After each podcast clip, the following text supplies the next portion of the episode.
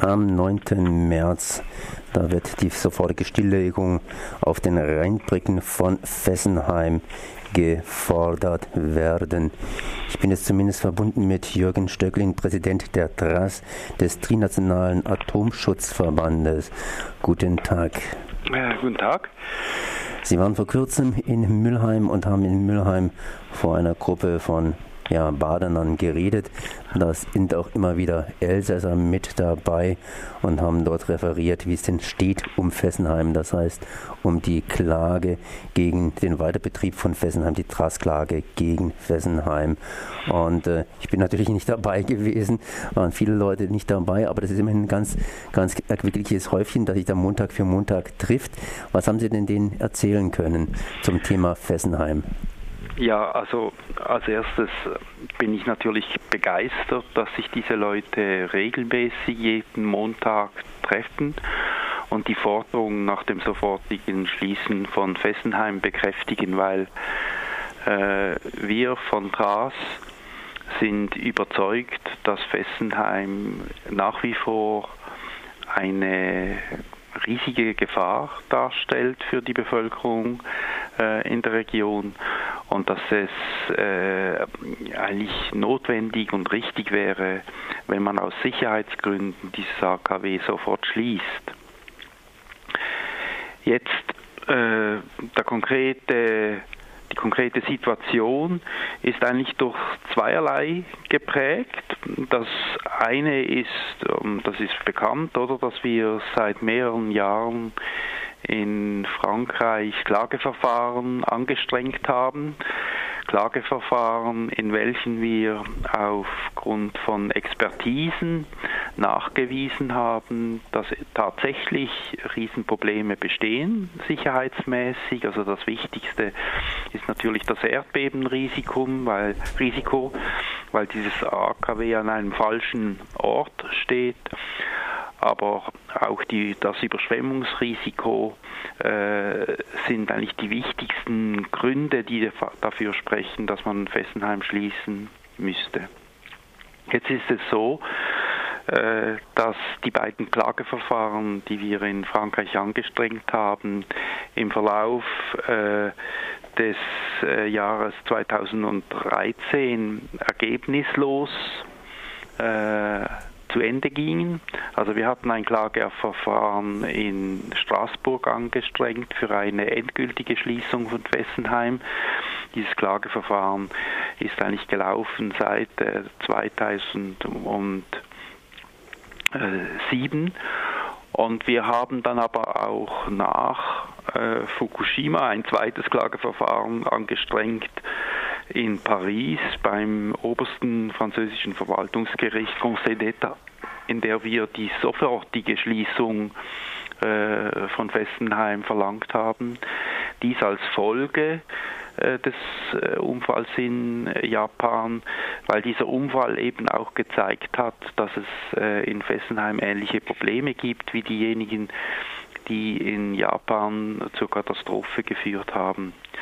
Und äh, leider ist auch dieses Verfahren äh, vor dem Conseil d'État äh, abgelehnt worden, also unseren Forderungen wurde nicht stattgegeben.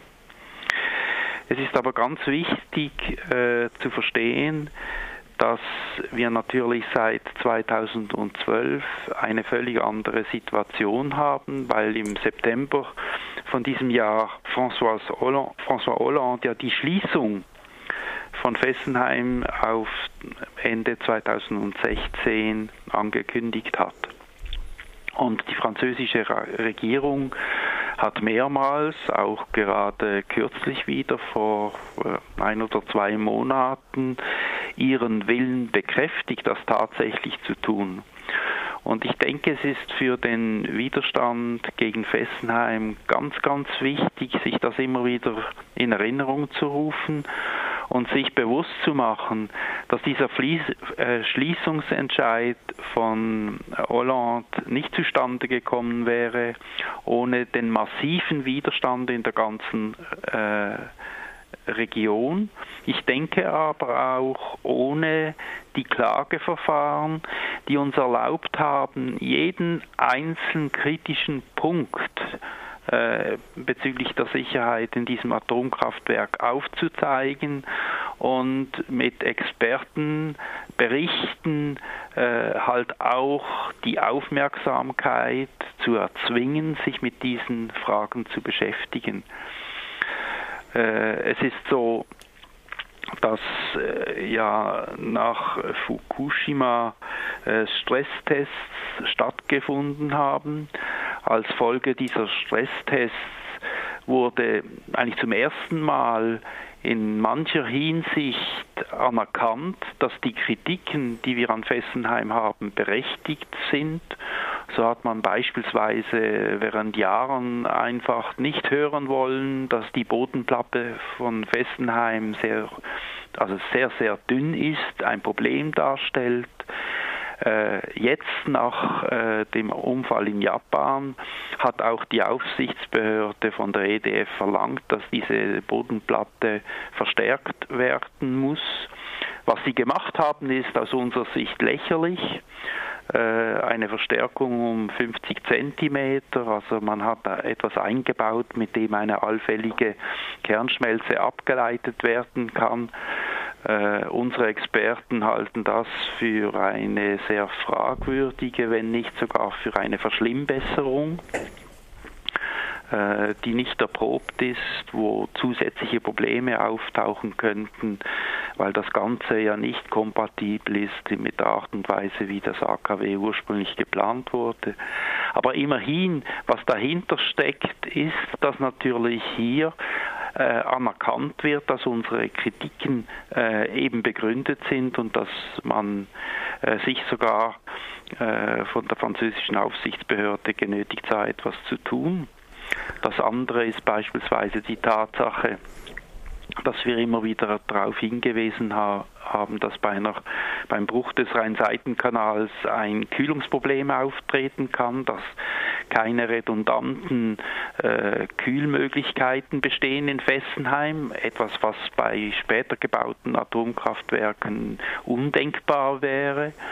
Und auch hier äh, ist man dann, hat man dann das eigentlich anerkannt, eingestanden und hat gesagt, ja gut, jetzt müssen wir etwas machen, hat auch etwas gemacht. Äh, man hat quasi Pumpen eingerichtet, mit dem im Fall des Ausfalls des Wassers des Kanals äh, gekühlt werden könnte, wobei diese Pumpen bzw. ihre Leistungsfähigkeit ist lächerlich. Äh, also nötig wären zum Beispiel für die unmittelbare Kürung äh, eines äh, havarierten Reaktors 2000 Kubikmeter Wasser pro äh, Stunde und die Leistung dieser Pumpen beträgt nur 50 Kubikmeter. Also man sieht, äh, einerseits haben wir das Eingeständnis erreicht, dass es Probleme gibt, aber die Lösungs Ansätze und die Auflagen, die man da der EDF äh, macht, sind aus unserer Sicht in keiner Art und Weise äh, ge genügend.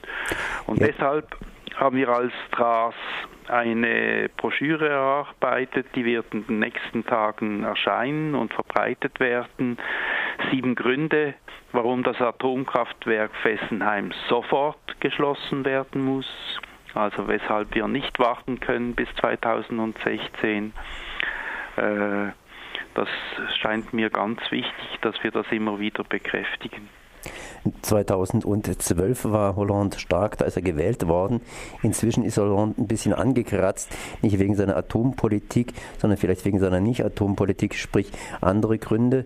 Und äh, ja, inwiefern kann Hollande noch hier sein Versprechen 2016 durchhalten? Ich meine, die Gegenseite bohrt und bohrt.